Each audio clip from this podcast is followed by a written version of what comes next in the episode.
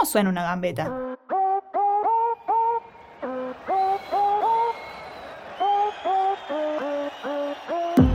Suena suspiro de la tribuna, a aplausos de compañeras.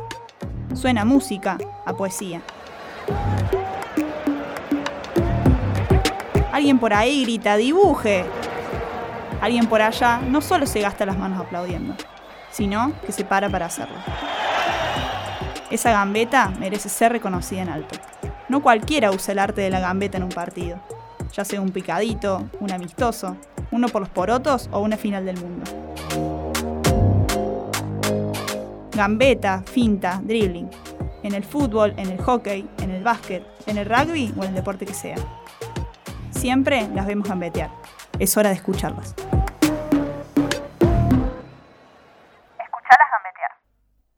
La pelota naranja pica, pica y espera. Espera que su trayectoria vaya modificándose con muchos amagues. Y espera también volar por el aire directo al aro. Y que la mano que la lanzó festeje después con el puño cerrado, porque ella fue hacia donde tenía que ir. Y el marcador suma dos o tres puntos más. Esa pelota le guiña un ojo a la invitada del decimotercer episodio de Escuchar la Gametia. Le guiña un ojo y le promete ir volando hacia el aro muchas veces para que su equipo se consagre campeón tras más de 20 años. La invitada de este capítulo nació el 1 de diciembre de 1991. Le damos la bienvenida a Lucía Pispiero.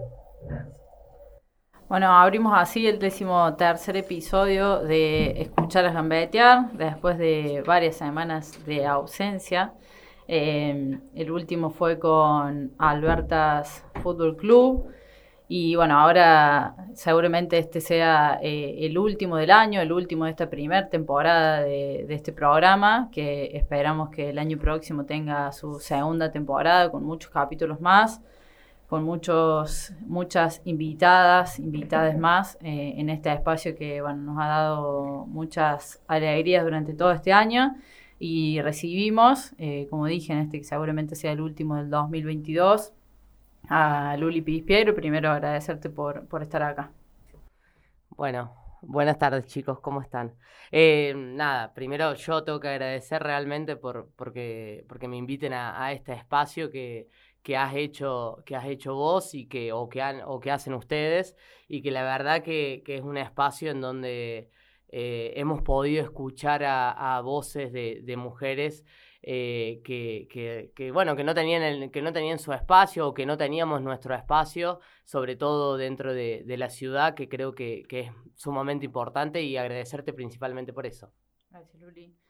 Bueno, un poco como siempre, nada, la idea de charlar un poco, de ir más allá del momento en sí de hoy, si bien lo más reciente es el título de Gorriones y, y inevitablemente también vamos a hablar de eso, pero bueno, un poco la posibilidad de sentarnos y de recorrer más allá de, la actualidad y primero lo primero, preguntarte cómo empezó el básquet en tu vida y qué es el básquet en la vida de Luli Pispero.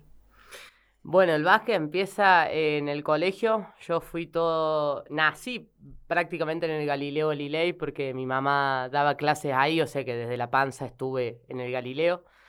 Eh, y en la primaria daban a contraturno deportes. En ese momento estaba el profe Walter eh, Giorlano, me parece, o algo así. Eh, y con mi hermano empezamos básquet. Nosotros con mi hermano nos llevamos un año y medio eh, y empezamos básquet los dos. Entonces yo jugaba con, con nenes. Y cuando llegamos a, la secundaria ya no estaba más la parte esa de deporte, entonces me sumé a la escuelita de Fabián López. De ahí pasé a acción juvenil. Eh, y de ahí nunca, sí tuve un tiempito donde, donde dejé un tiempito de rebeldía eh, y después volví en, en, en, estudiantes y ahí ya a los, desde los 18 que volví, entre los 16, 18 tuve ahí que no, no, no hice básquet, hice deporte, no hice básquet. Eh, y desde los 18 no paro. En esos dos años, ¿por qué otras disciplinas eh, pasaste? Decís, hice deporte, pero... Eh, competí en tenis, hice tenis. Hice tenis, competí de manera federada, me gustaba, la verdad que me gustaba mucho. Pero bueno, me picó de vuelta el bichito de, querer volver a, sobre todo al, al, deporte en conjunto, eh, y volví. ¿Y qué tenía, digamos, el básquet, más allá de esto, de deporte en conjunto, a diferencia del tenis en particular, que es lo otro que hiciste, pero el básquet en diferencia a, en su momento, el hockey, que tenía también mucho mucho lugar en la ciudad, después también, no sé, pienso muchísimos otros deportes, volei, fútbol, que se fueron desarrollando también en la ciudad. Eh, ¿Qué es lo que te atrapó? Si bien lo hiciste desde muy chica, eh, ¿qué es lo que te gustó del básquet? ¿Qué es lo que te gusta del básquet como disciplina, digamos? Eh, sí, yo vengo de, familia de, de rugbyers, mi, mi club ah, es, es, Urucuré, por ende mi padre quiso que jugase al, al, al hockey y no era un ambiente en el cual yo me sentía cómoda. Eh, en un momento fui arquero de hockey eh, en un intercolegial porque, porque no había nadie que se animara a ir al arco y bueno, y fui yo, pero fue lo, único que tuve en, incursión en el hockey. Em, me sentí cómoda dentro del ambiente del básquet, encontré personas con las cuales convivo hasta el día de hoy.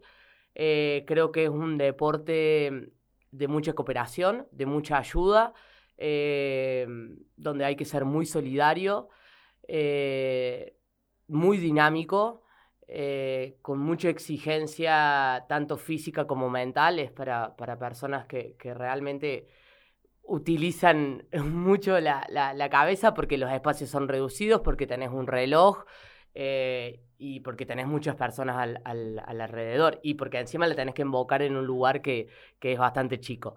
Eh, toda esa, esa, combinación de cosas hizo que, que el básquet eh, que lo elija hasta, hasta hoy.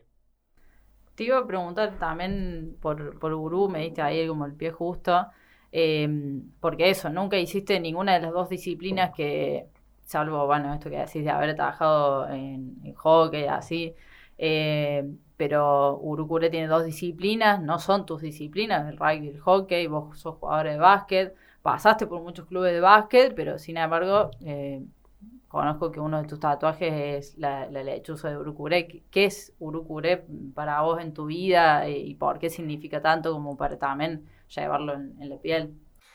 Eh, Urucure es, es mi club. Si vos me decís de quién sos hincha, soy hincha de Urucure. Urucurea atraviesa toda mi historia eh, familiar. Es el club donde yo me crié. Mi papá básicamente fundó, es uno de los fundadores del club. Eh, jugó toda la vida en, en, Urucuré. Mi hermano jugó en Urucuré. Mis tíos jugaron en Urucuré. Mis primos y demás. Eh, lo llevo tatuada desde el día que falleció mi papá. decidí tatuarme algo lo más significativo era eso. Em, y bueno, eso es, por eso lo llevo, lo, llevo en la piel. Urucure es, es, la parte paterna, si se quiere, de, mi vida. Y el básquet, volviendo al básquet, a tus inicios, eh, si bien esto que decís de, haber arrancado un poco por, el colegio, eh, después, bueno, ¿cómo fue, sobre todo, supongo después de los 18, esto que decís, después de esos dos años de, de no hacer básquet, y que te vuelve a picar el, bichito de hacerlo, cómo fueron esos primeros inicios y empezar a identificar también de que era algo más que, un hobby y que querías que sea algo más que, simplemente hacer un deporte. Sí, vuelvo eh, en estudiantes cuando, cuando regreso eh, porque estaban mis amigas ahí.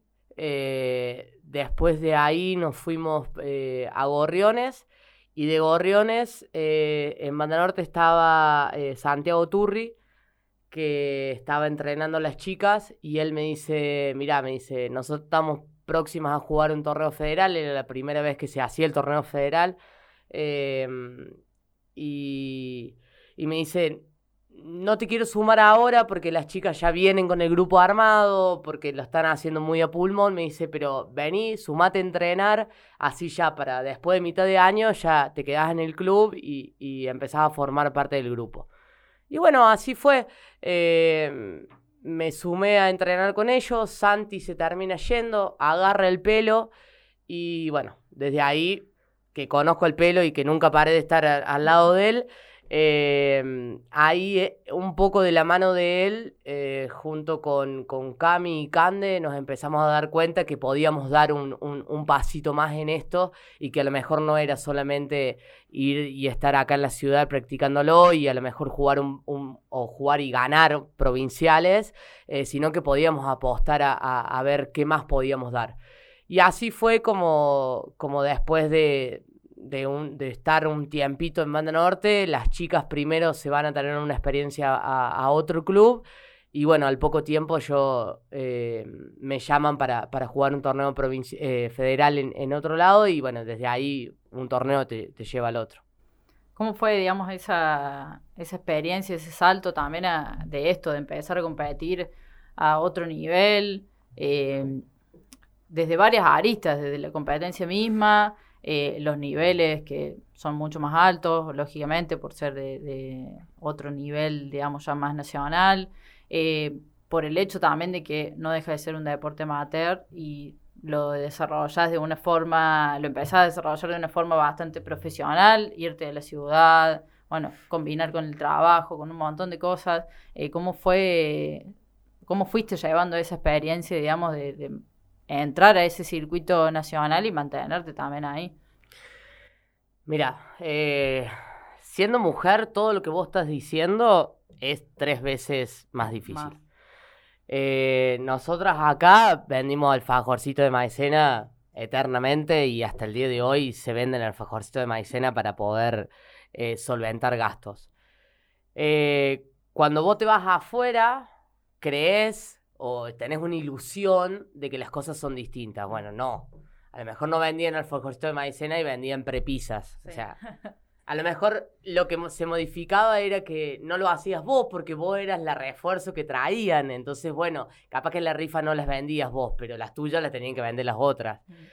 Eh, entonces, te, te vas encontrando con, con- con todas esas situaciones que, que no, no distan mucho de lo que venís haciendo, pero sí en, en otro lugar donde vos crees que capaz que era distinto. Eh, Y el nivel de competencia y exigencia es mayor.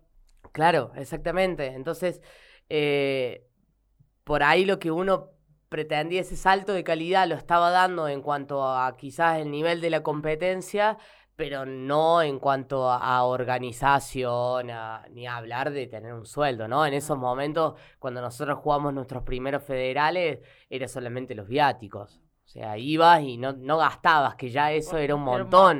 O sea, ya no poner plata para jugar era un montón. Eh, hasta que, bueno, hasta que te puedo decir, más, más al final de, de los- las últimas experiencias que tuve, podía decir, bueno, tengo un sueldo aparte de, de- lo que, de los viáticos, pero así todo es más simbólico que otra cosa. A nivel federal, ya por ahí a nivel Liga Nacional, eh, Cande ha tenido mucha más experiencia en, en eso y ella ha tenido un sueldo que nunca se puede comparar con el sueldo que tiene un hombre en la misma competencia, ¿no? Eh, Y pero nunca bueno, se puede aspirar, digamos, a, a decir vivo de esto acá. pero no, bueno, no, por lo no. menos esto que decís de ya no pagar por jugar o tener un mínimo ingreso Claro. por jugar, que te parece ya como, un montón. como le tocar el cielo con la mano. Claro.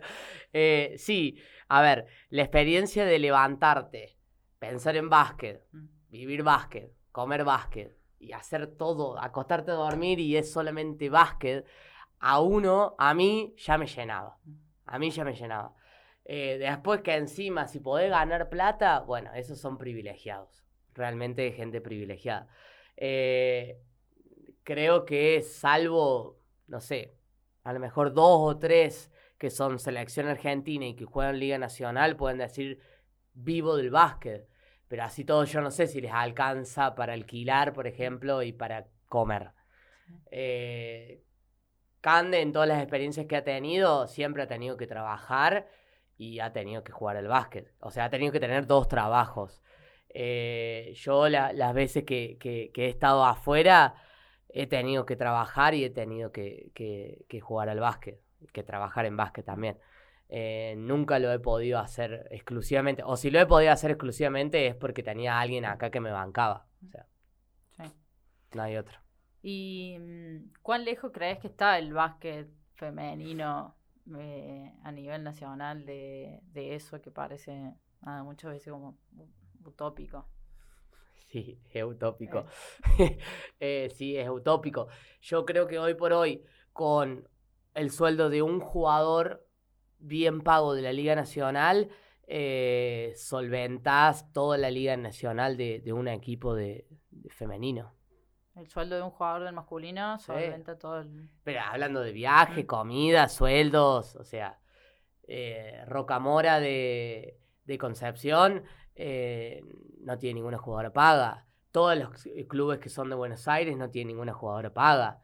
Eh, estamos muy lejos, muy lejos. Eh, no sé si más lejos que, hasta más lejos que el fútbol, no sé. O sea, porque... Y el fútbol fue, empezó a lo mejor desde 2019 un proceso de...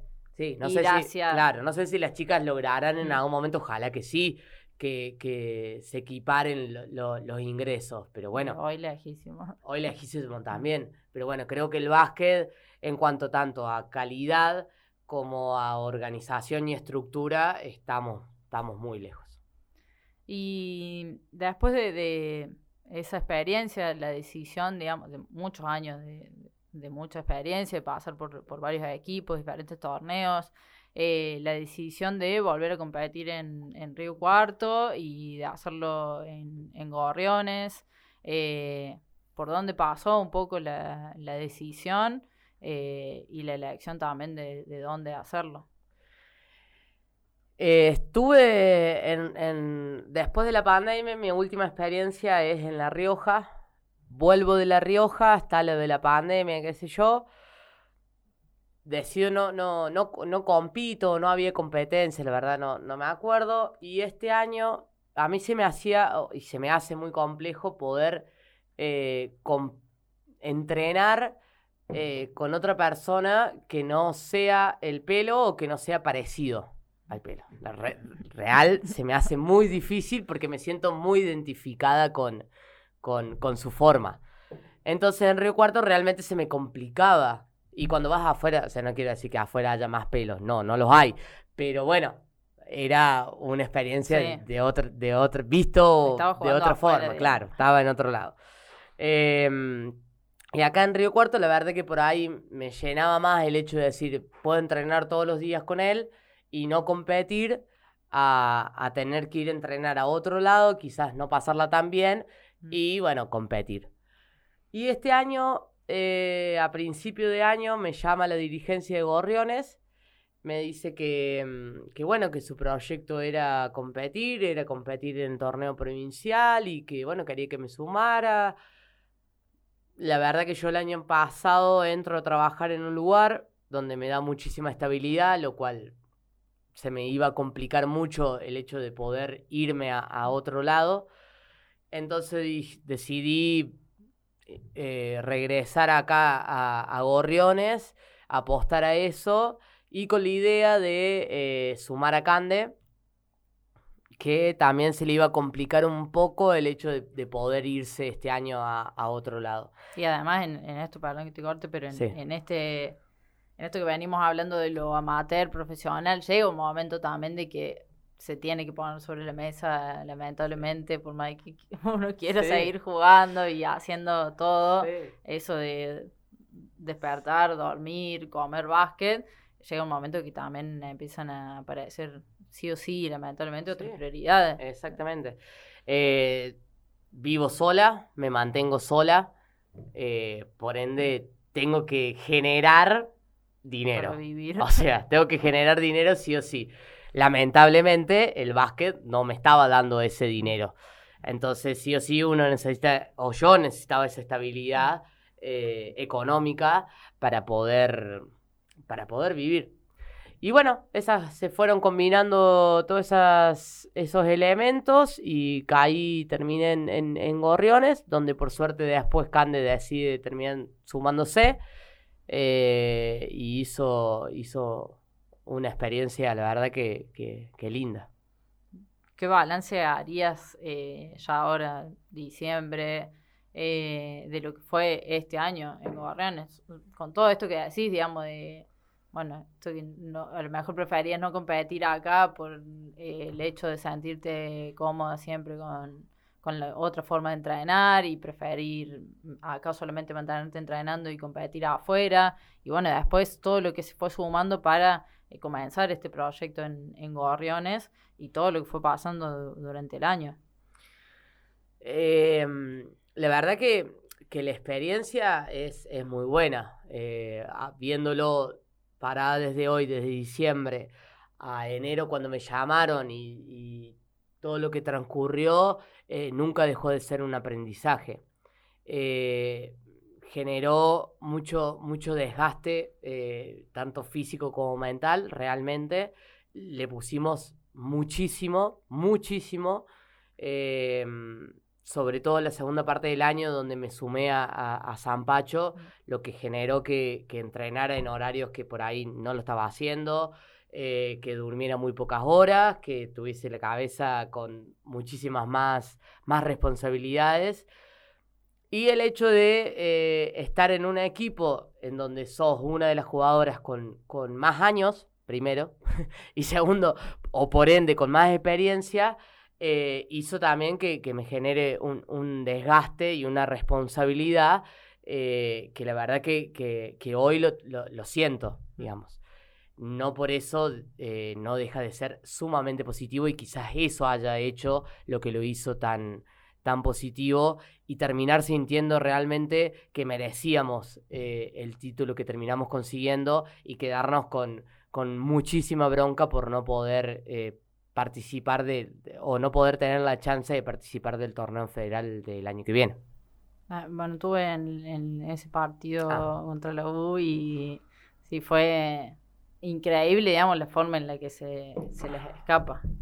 Eh, pero bueno, coronarlo con este título y que además para el club, para el equipo, después de 20 años que el femenino Gorriones obtenga el título, también le da como un plus eh, si bien además Corona un año, eh, muy bueno de lo que decís, esto de que se merecían salir campeones y esas sensaciones que tienen, pero además para la institución también un título después de 20 años. Sí, uno no toma noción, digamos, de esas cosas hasta que no pasa un poco más el, el tiempo y lo ve un poco más de lejos. Y quizás no sea así, pero a lo mejor pasen un par de años más y Gorriones no obtenga otro título y ese va a ser el título que se, que se va a recordar. Entonces ahí es donde las cosas se, se agigantan más. Hoy por hoy yo lo que siento es que me vacié completamente y que estoy eh, sumamente feliz y satisfecha de, de, lo que hicimos. Eh, y claramente contenta por, por haber puesto a, Gorriones en el nombre de, todos y que hoy sepan quién, quién es Gorriones porque nos pasaba de las primeras fechas del provincial ir a jugar y que no sabían realmente quién era Gorriones. Y por ahí sí veían dos o tres caras conocidas, eh, pero, pero no mucho más. Y que Gorriones haya llegado a una semifinal y que hayamos perdido ese partido o, esos dos partidos eh, y que no nos permitan estar en un torneo federal a principio de año o el año pasado en Gorriones era impensado. Entonces, bueno, también hay que valorar, hay que valorar eso, eh, hay que valorar lo que la dirigencia quiso hacer, eh, hay que valorar el esfuerzo de, las chicas y hay que valorar que Gorriones está otra vez en, lo más alto hoy, porque salimos campeonas, pero que ha vuelto a, ser nombrado a nivel, a nivel provincial, que creo que para la institución también, merecidamente, me parece, porque han hecho, han hecho las cosas para que eso suceda, no fue casualidad. Eh, entonces, me parece que, lo que logramos em, es muy bueno, es muy meritorio eh, y que ojalá lo podamos, lo podamos mantener. Sí, poner a Gorriones ahí en, eh, como uno de los equipos protagonistas de, de Río Cuarto y que puede competir también a, otro nivel, que es lo que se, demostró, esto que decías, a lo mejor en los primeros partidos un par de caras conocidas eran por pasos en otros clubes y hoy, bueno, creo que más allá de las caras del equipo es Gorriones el que está como institución ahí también, junto con Banda Norte, con Alberdi, que venían también con otro desarrollo en, los últimos años. Sí, eh, no sé, fuimos a jugar a la cancha de, instituto. Eh, yo no sé si alguna vez algún equipo de gorriones jugó en la cancha de instituto. Eh, son cosas que uno no se da cuenta por estar en la competencia, porque a lo mejor nosotros ya habíamos jugado ahí, porque a lo mejor habíamos entrenado con alguna selección, porque un montón de, de porqués, pero que a lo mejor para, para, para el club es sumamente importante y uno, uno no se da cuenta eh, en esa vorágine que, que, vive.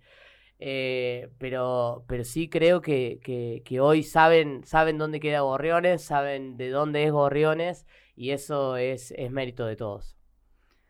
Luli, y mm, llamándote más para tu otro rol en, el básquet, el de entrenadora, y con la particularidad que hoy por hoy se tiene que seguir destacando porque no es la normalidad, ojalá en algún momento lo sea, eh, pero bueno, es muy normal tener entrenadores varones en equipos de mujeres, no es absolutamente para nada habitual tener mujeres en equipos de varones y bueno, vos ya tuviste eh, la experiencia eh, siendo parte del cuerpo técnico de estudiantes, lo nombraste hace un rato también eh, este año sumándote a Sporting de San Pacho, bueno, también venís de coronar también con, con, el título también desde ese lado.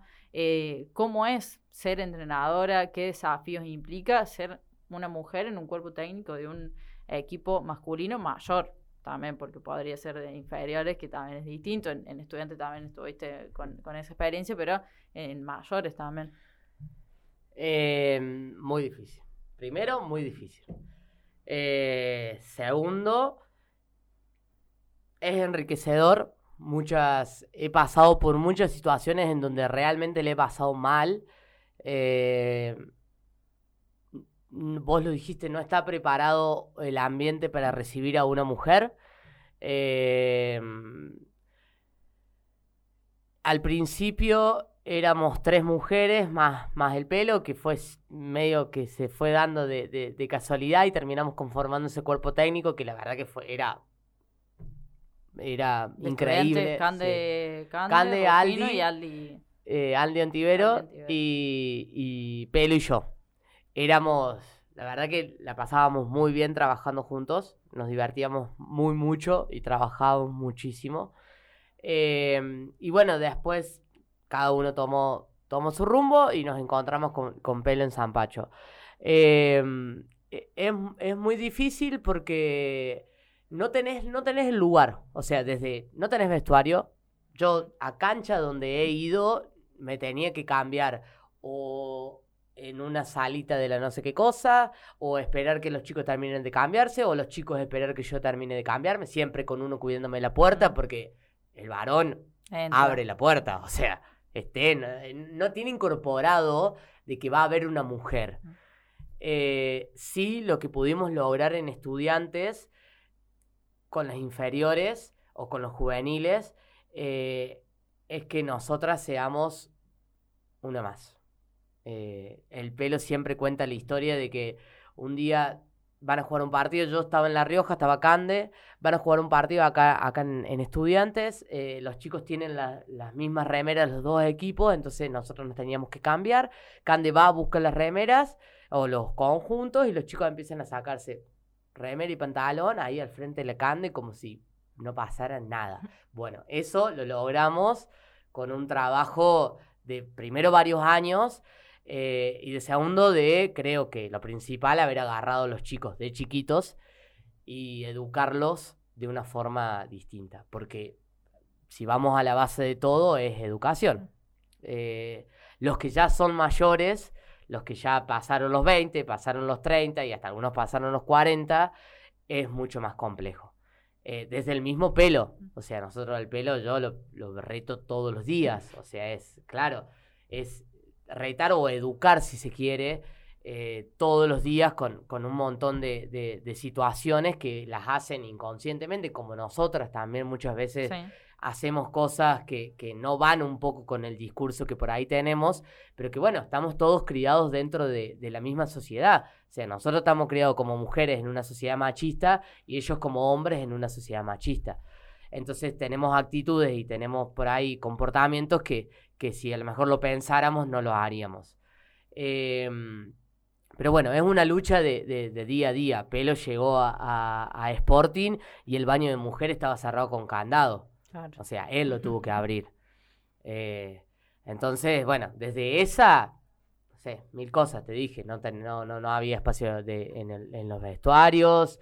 Eh, no sé, la vestimenta. No sé, todo está pensado para, para, para hombres. Y hoy en, en, Sporting específicamente, que es el equipo donde estás ahora y que esto es un equipo de mayores, es distinta la experiencia de, estudiantes también donde había eh, juveniles. ¿Qué lugar sentís que, que tenés? De parte de Pelo ya es, como bastante, eh, está a la vista, digamos, por el lugar que, se te da, eh, pero de parte de los jugadores también. ¿Sentís que, que tenés esa, esa confianza, ese ese lugar, que estás como eh, logrando abrir también e-, ese camino y que después puede ser un camino que quede también más abierto para, para otros, sin duda. Sí, primero eso, eso es la idea. Eh, que, esto sea lo, primero, o, a ver, en su momento era la, la o, mm, no sé si me atrevo a decir que fui la primer mujer en, en, en, la liga provincial en dirigir como, como asistente. Deberíamos corroborar el dato, mm. pero bueno, si quiere, en Río Cuarto, claro, en Río Cuarto seguro que sí. Eh, entonces, bueno, ser la primera, pero que hayan, que después no, ni se acuerden de quién mm. fue la primera. Eh, después, obviamente, agradecer al pelo porque indudablemente eh, que hay mucho mérito mío en esto, pero hay mucho mérito de, de, él en poder brindarme el espacio a mí hoy y haberle brindado el espacio a las chicas también en su momento. Eh, es un aprendizaje de los dos todo el tiempo, eh, porque él también se ha tenido que ayornar a tener una mujer al lado. Em, y es una persona que nos ha ayudado a hacer las cosas un poco más fácil. Si desde arriba viene una bajada de línea, para abajo es más fácil poder eh, seguir o poder abrir el camino. Ya si desde arriba, a lo mejor si él le, hubiesen impuesto tener que tenerme a mí como asistente y él no hubiese querido y, sería todo mucho más difícil. Eh, entonces ya que su discurso sea eh, el respeto hacia, las mujeres, la igualdad, eh, es, hace que, que, sea todo más fácil. Y con respecto a los chicos, yo siento que hay un respeto primero por ser su entrenadora, eh, sin diferenciar el, género. Y segundo, en cuanto a, ser mujer, eh, sí lo hay. Yo lo veo como el ser persona, digamos. Me respetan por, por ser persona. Eh, después, como te digo, hay un montón de situaciones que, con las cuales convivo y que seguramente te deben pasar a vos también, porque convivimos en, ámbitos que, que, son, o que, sí, que son de los hombres y que nosotros estamos intentando meternos. Eh, entonces, por, convivir en esos ámbitos, eh, hay actitudes y hay comportamientos y hay situaciones en donde uno no se siente tan cómodo. Eh, pero más allá de eso, yo siento el, respeto y siempre lo he sentido, el respeto, primero por, ser entrenadora, eh, segundo por, ser una persona, eh, y después el, hecho de, lo del género, sí me gustaría a lo mejor que, que, tuviesen presente, che, ¿en dónde se va a cambiar la luz? Che, que, que Pelo, por ejemplo, lo aprendió. Eh, pero por ahí a los jugadores se les pasa y por ahí a los dirigentes se les pasa un poco menos, pero el jugador va y juega y está tan metido en, que su ambiente es ese y que fue siempre de esa forma que es difícil, es mucho más difícil. sí, em, el camino es justamente que eso sea la normalidad y que haya directamente otro espacio y que ya sea todo más natural. Natural, bueno, eso es lo que, lo, que, lo que intentamos. Pero, pero bueno, es difícil, no por eso lo voy a seguir intentando. Eh, por suerte, eh, por suerte hace, hace tiempo que, puedo estar dentro de, del ámbito. entonces hace que, que esto sea mucho más, si se quiere, eh, primero sostenido claramente y después que, que, lo que voy construyendo y la experiencia que voy teniendo me, me va ayudando para ir sorteando eh, distintas situaciones. Y que ojalá eh, no sea la única y que cada vez podamos ver a más mujeres dirigiendo y no solamente mujeres con mujeres, sino más mujeres dirigiendo con hombres y hombres con mujeres y que, que, todo pueda ser más natural, como, como bien vos lo dijiste, y no tengamos que estar forzando situaciones o pasar por situaciones que, que por ahí incomodan o no nos hacen sentir tan bien. ¿Y mm, te ves dirigiendo básquet femenino como entrenadora? Digamos, si bien todavía sos jugadora y tenés todavía... Eh, para, para seguir no No, no, no, pero digamos, desde esta experiencia que estás teniendo como asistente, eh, incluso también dirigiendo sola un equipo también masculino, pero eh, eh, sentís que también te vas como preparando para eso, que te gustaría, que es lo que proyectas, digamos, también para el, futuro, si bien esto no... Todavía te queda... Todavía me queda mucho tiempo. eh, Sí, he tenido mis experiencias eh, dirigiendo a, los chicos eh, en torneos donde Pelo ha tenido que volverse, que hemos ido juntos o acá mismo en, el asociativo. Eh, sí es algo que, me gustaría pues, en su momento, llegado el momento, poder agarrar algún equipo, sea masculino o, femenino, y poder moldearlo o hacerlo a, la forma que, a uno le gusta. Em, es algo que claramente que, me gustaría hacer porque creo que, por ahí es una forma distinta a la que nosotros eh, tenemos con, pelo de, hacer las cosas, de verlas, eh, de entender el básquet, que creo que en el femenino eh, estaría bueno que, vean, que vean otra forma. Luli, la, mm, la última, antes de, la pregunta que, que cierra los programas, y justo también un poco eh, nombraste algo recién de que a lo mejor en el femenino eh, haría falta esa, esa forma que decís. Eh, en este año que volviste a competir a nivel local, que jugaste también a nivel provincial con equipo de acá Río Cuarto, ¿con qué básquet femenino local te encontraste? Si bien nunca dejaste de, de estar y de ser parte, pero bueno, jugándolo es distinto. Eh, ¿Con qué básquet femenino te encontraste? Primera división, de proyección a futuro con, también las juveniles que, hay en los clubes. ¿Con qué qué básquet femenino sentís que hay hoy en, la ciudad? Eh, a nivel de Córdoba es muy malo. Hace años que es muy malo. Eh, nosotras hemos tomado una camada que, los últimos tres argentinos que se hicieron eh, de selección de Córdoba, los últimos tres argentinos que se hicieron, hemos podido estar dentro de las tres primeras, pero después de eso va a costar muchísimo. Em, el nivel del básquet de la ciudad es muy malo. Eh, si bien con Alberdi y Banda Norte tenemos eh, un nivel parejo que, podemos ganar y perder entre nosotros, que eh, a ver, no es tan malo el, el, básquet, digamos, el nivel de esos tres clubes. Después no queda más nada y eso no puede ser así. Mm. Eh, no pueden haber tres clubes que compitan en la ciudad, más un club que integrado por, por jugadoras de, de más de 40 años o, o, de más de 30 años que lo hacen más de forma recreativa que competitiva o a ver, no quiero que me malinterpreten.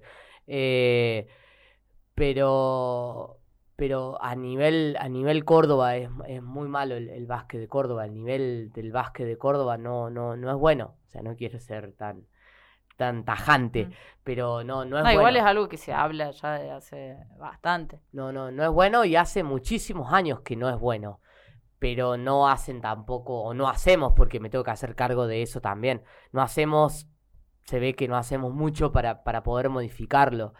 ¿Crees que eh, haría falta, digamos, eh, comparándolo, pienso, eh, desde mi experiencia, pensando por ejemplo en el hockey de Córdoba, con un nivel muy alto, con una competencia muy organizada, todo. ¿Qué crees que falta a nivel provincial ya eh, del básquet de Córdoba para aspirar a eso? Porque no deja de ser una provincia grande, importante. Sí, sí, sí. Sí, sí, y que, y que siempre, a ver, nos ha costado mucho a nivel de, de, de provincia, digamos, competir en los argentinos, nos ha costado. No es que hacíamos podio siempre, no. Eh, pero bueno, como te digo, esos últimos tres argentinos que se hicieron, que ya del último argentino deben haber pasado pre-pandemia, eh, pudimos hacer podio, pero era un grupo de jugadoras, no era que en la provincia había un provincial fuertísimo. Una, buena camada. Era una buena, una buena camada y nada más. Em, creo que primero hay que tener ganas de que el básquet femenino crezca. Primero. Eh, segundo, tiene que haber una organización y una estructura que, lo apoye o que lo sostenga. Eh, en eso no hay receta. A ver, eh, vos, detrás de, un buen equipo, detrás de una buena organización, vas a ver siempre los mismos factores. Buena organización, buena conducción, o si querés vamos a un club, buena dirigencia, buenas instalaciones y a partir de ahí, un buen equipo. Eh, o si querés, a lo mejor se puede dar a la inversa, pero los elementos son más o menos siempre lo mismo. Y lo que se tienen que conjugar es más o menos siempre lo mismo. Entonces, primero que haya ganas y voluntad para que el básquet femenino crezca. Hacer políticas para que eso suceda y a partir de ahí tener una organización y una estructura que sostenga, que sostenga todo eso. Sin eso es muy difícil. Yo creo que jugadoras no faltan, pero que sí hay que salir a buscarlas y que sí hay que proponer eh, algo distinto de lo que se viene haciendo para poder captar a, las chicas para que vengan. Hoy tienen fútbol, hoy tienen rugby y tienen los deportes de siempre. Tienen hockey, tienen volei, tienen tenis, tienen patín, tienen... Eh, y para mantener la disciplina sí o sí darles una competencia organizada y todo, sobre todo para la juventud, porque en ese momento se mueve todo muy por, por ahí, digamos. sí, hoy por hoy, el la segunda mitad del año, la asociación solamente organizó torneo de primera femenino. No hubo torneo de U13. Nosotros en San Pacho eh, teníamos un equipo de U13 y los tuvimos que hacer competir de forma amistosa con, con clubes que, con gorriones, eh, porque no, no había competencia y nosotros estábamos dispuestos a que las chicas compitan. Lo mismo le pasó a Gorriones, lo mismo le pasó a Alberti y lo mismo le pasó a Banda Norte. O sea, ya tenías cuatro equipos para poder armar algo. Sí o sí, además, en la juventud después se te... Hacer entrenar sin una competencia es muy difícil. Es muy difícil. Es muy difícil. Eh, entonces, primero ganas y, voluntad. Eh, personas que quieran que realmente el básquet femenino eh, crezca. Y después poder encontrar la organización y la estructura que lo sostenga, que si hablamos a nivel asociativo tiene que ser la asociación, si hablamos a nivel federativo tiene que ser la federación. La estructura o digamos la organización está en cuanto a nombre, después falta todo lo demás. Luli, bueno, para cerrar, eh, la pregunta de, siempre, jugando con el nombre del programa, si bien la gambeta es más del fútbol, pero se aplica también un poco eh, desde esos amagues y desde eh, distintas técnicas que se utilizan en el básquet, pero bueno, igualmente es más eh, a forma también más metafórica de tu vida, de tu carrera, de tu vida. ¿Cuál crees que es la mejor gambeta para ser la Luli Pispero que, que sos hoy? Eh creo que la mejor gambeta que, he tenido han sido pocas, en realidad. Eh, al contrario de, la gambeta, o bueno, en realidad soy más de, encarar eh, y no tanto de gambetear, pero bueno, en ese encarar quizás alguna amague o alguna gambeta he tirado a lo largo de, mi vida. Eh, he tenido que sortear distintas situaciones a nivel personal que por ahí no han sido las, las más favorables y quizás en esa chica de, de 12, 13 años haya sido el, momento donde más he tenido que, gambetear. Así que quizás una gambeta en, primero la encare y después la gambeta han sido en, esos, en esos momentos. Luli, bueno, gracias por, por, venir, por este tiempo, por la charla, por este programa que, que queda. Eh, agradecerte, seguramente sea el programa que cierra la primera temporada, así que nada, gracias por, por venir acá y por esta eh, charla que para nosotros, como siempre, es, es un placer. No, gracias a ustedes. Me llevo la, me llevo la presentación. Eh, tengo que decir felices fiestas. Eh, la verdad que es un espacio que ojalá lo pueda sostener, los puedan sostener eh, durante mucho tiempo y que pasen muchísimas mujeres por acá y que después quede como un recuerdo de, algo lindo que hiciste porque no sea necesario escucharnos gambetear y, y, por ahí seamos más más normal de, de, escucharnos todos los días y no solamente porque hemos gambeteado alguna que otra, alguna que otra situación. Eh, así que muchísimas gracias nuevamente. Eh, ojalá nos sigamos encontrando dentro de, del deporte de Río Cuarto. Gracias Luli por tus palabras también. Y bueno, gracias Barto, como siempre. Gracias Diego. Eh, Darío Bartoloccioni, lo bien, no bien. Diego Borghi. Eh, después a lo mejor hacemos otro capítulo antes de fin de año, pero sería muy loco, así que por las dudas lo vamos a cerrar. Em, gracias a todas las personas que personalmente a mí me han acompañado, y sostenido muchísimo durante este año eh, para hacer posible este programa, este espacio que la verdad que fue, fue muy satisfactorio para mí a nivel personal y profesional agradecer a todas las personas que pasaron eh, a lo largo de todos los capítulos, del primero con Leti Galíndez a este que posiblemente sea el último del año con Luli Pispiero, todas las personas que pasaron en el medio y bueno, todos los capítulos se pueden escuchar en el canal de Spotify de Altoque Radio, así que pueden ir y repasar todos los episodios anteriores y seguramente nos veamos el año próximo con una segunda temporada de Escuchar a Gambetear. Gracias y felices fiestas.